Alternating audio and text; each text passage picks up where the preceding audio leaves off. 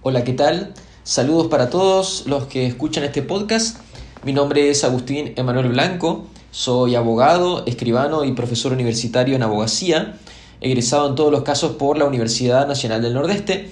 Soy también magíster en Derecho Penal por la Universidad Autónoma de Madrid y me desempeño como secretario penal del juzgado número 2 de la ciudad de Resistencia, la provincia del Chaco, y a su vez como docente de la Cátedra de Derecho Procesal Penal de la Facultad de Derecho de la UNE.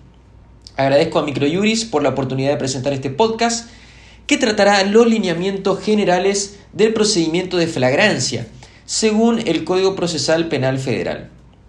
Bueno, primero que nada, debemos decir qué es flagrancia. Esto se refiere a un tipo especial de procedimiento penal, diferente al ordinario o común, cuya principal característica supone la existencia de tiempos acotados en el proceso penal.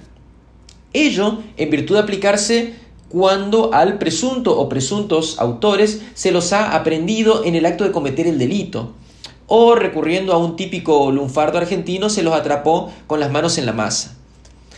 Pero bien, efectuando una conceptualización más precisa de este término, el artículo 217 del código mencionado establece que habrá flagrancia si el autor del delito fuera sorprendido en el momento de intentarlo cometerlo inmediatamente después, si fuera perseguido o tuviera objetos o presentase rastros que permitieran sostener razonablemente que acaba de participar de un delito. Es decir, esto nos demuestra que estamos ante tres grandes universos de posibilidades donde existirá flagrancia, que es antes, durante o después de cometer el delito. Entonces, ¿cuándo aplicamos este procedimiento especial? Bueno, el artículo 328 del Código Procesal Penal Federal, a partir de allí inicia la regulación de este tema y prevé los supuestos especiales en los cuales se aplica este procedimiento. Primero que nada nos habla de que siempre estamos ante hechos dolosos que, por supuesto, en los cuales exista flagrancia y cuya pena máxima no supere los 15 años de prisión o los 20 años en ciertos supuestos que son los del artículo 119 del Código Penal. Y luego eh, regula una cuestión relativa a los concursos que lo pueden observar directamente en el artículo que hemos citado. Algo muy interesante y muy importante que se encuentra presente en esta regulación es que no se aplicará flagrancia cuando los hechos tuvieran lugar en ocasión, dice el código, del ejercicio de derechos humanos o sociales o de cualquier otro derecho constitucional y establece que si con motivo de la protesta social se cometieran delitos comunes en flagrancia, por supuesto que se aplicará ese procedimiento, pero para los delitos comunes, no para los casos de protesta social, que me parece eh, es un acierto de este nuevo Código Procesal Penal. Entonces, dicho esto, repasemos un poco la lógica del procedimiento de flagrancia, que lo podemos ver, insisto, desde el artículo 328.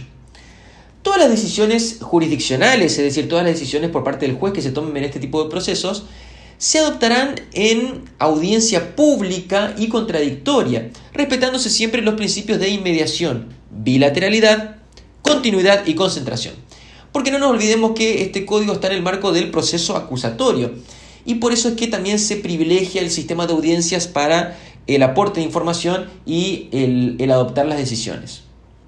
Por supuesto que esto implica que las decisiones se tomarán oralmente y las impugnaciones se, interpondrán y concederán en ese mismo acto, es decir, en la audiencia. Por otra parte, algo que sigue la línea de todo este, este nuevo código es que las audiencias que se lleven a cabo revestirán el carácter multipropósito. Es decir, que pueden resolverse diferentes cuestiones independientemente de que no haya sido el motivo por el cual ha sido solicitada la audiencia. Entonces, ahora sí entremos de lleno en lo que hace al proceso de flagrancia. Una vez que se toma conocimiento de la aprehensión de la o las personas, ya dijimos en qué circunstancias, el representante del Ministerio Público Fiscal deberá declarar si corresponde el caso, eh, si corresponde el caso como flagrante, sometiéndolo al trámite establecido en eh, este título del Código Procesal. Entonces, fíjense que no le corresponde ni al defensor ni al juez, sino al fiscal, es decir, al titular de la acción pública, decidir, o, mejor dicho, entender si estamos o no ante un caso de flagrancia conforme ya lo hemos visto. Bueno, de ser así, el detenido será trasladado ante el juez a fin de participar de, como dijimos, una audiencia inicial de flagrancia que deberá llevarse a cabo en el término de las 24 horas desde la detención. Esto puede ser prorrogable por otras 24 horas cuando por algún motivo de organización del tribunal o del fiscal o la defensa no se pudiera haber llevado a cabo o inclusive cuando el propio imputado solicitara tener un defensor particular y la notificación y asistencia del mismo requiera prorrogar esta audiencia. Entonces, se recalca que en esta audiencia deben deben asistir bajo pena de nulidad tanto el representante del Ministerio Público Fiscal como el imputado, su defensor y por supuesto el juez que intervenga en esta audiencia. ¿sí? Algo que se destaca es la, específica regulación en cuanto a la víctima que tiene derecho a asistir a todas las audiencias que se lleven a cabo en el marco de este procedimiento de flagrancia. La víctima que con el control de la defensa podrá inclusive solicitar la presentación, podrá solicitar declarar en esta audiencia, ¿sí?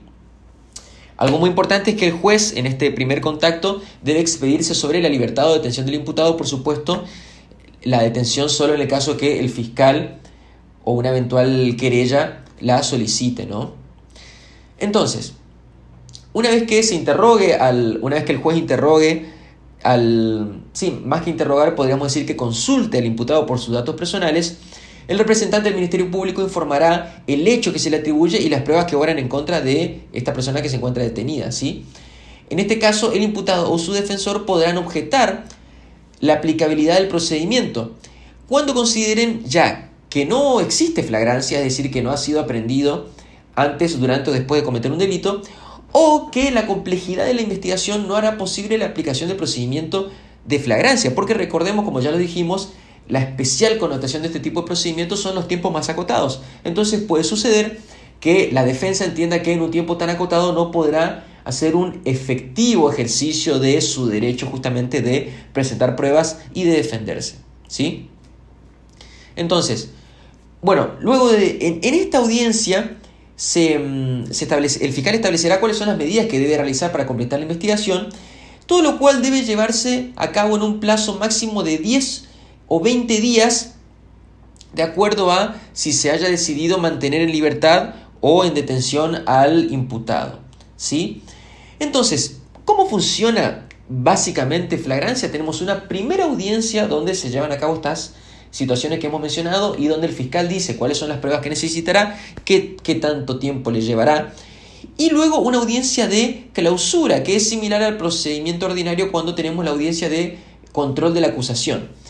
Y en esta audiencia justamente el defensor podrá eh, llevar a cabo una serie de facultades como las previstas en el artículo 279, que eh, podrá objetar o poner excepciones y tal sobrecimiento y algunas otras.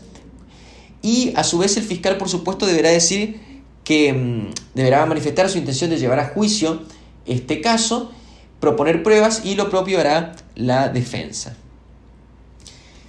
Entonces, ya en el artículo 3, 333 eh, se regula cómo será la constitución del tribunal. Dentro de un término no superior a las 48 horas, se notificará a las partes cómo estará constituido el tribunal y se fijará una fecha de debate que no puede exceder los 20 días desde la radicación, es decir, desde que llegó este asunto al tribunal. Y mm, algo muy importante es que en todos los casos sometidos al procedimiento de flagrancia cuya pena sea menor a 15 años, el juzgamiento lo realizará un único magistrado, si no se piensa en un tribunal colegiado. Entonces, hemos repasado cuándo se aplica el procedimiento de flagrancia, hemos definido, conforme lo que regula el código, qué es flagrancia, cuando una persona es encontrada ¿sí? con rastros o vestigios de haber cometido un delito o de estar próximo a cometerlo, porque tenemos estas tres etapas, antes de cometerlo, durante y posterior a su comisión. ¿sí? Hemos visto que la característica principal son los tiempos acotados, en lo cual tenemos una primera audiencia y una audiencia final donde se controla la investigación del fiscal y se prepara su elevación a juicio. Esto ha sido todo por esta ocasión. Saludos para todos los que han escuchado y nos volvemos a encontrar en el próximo podcast.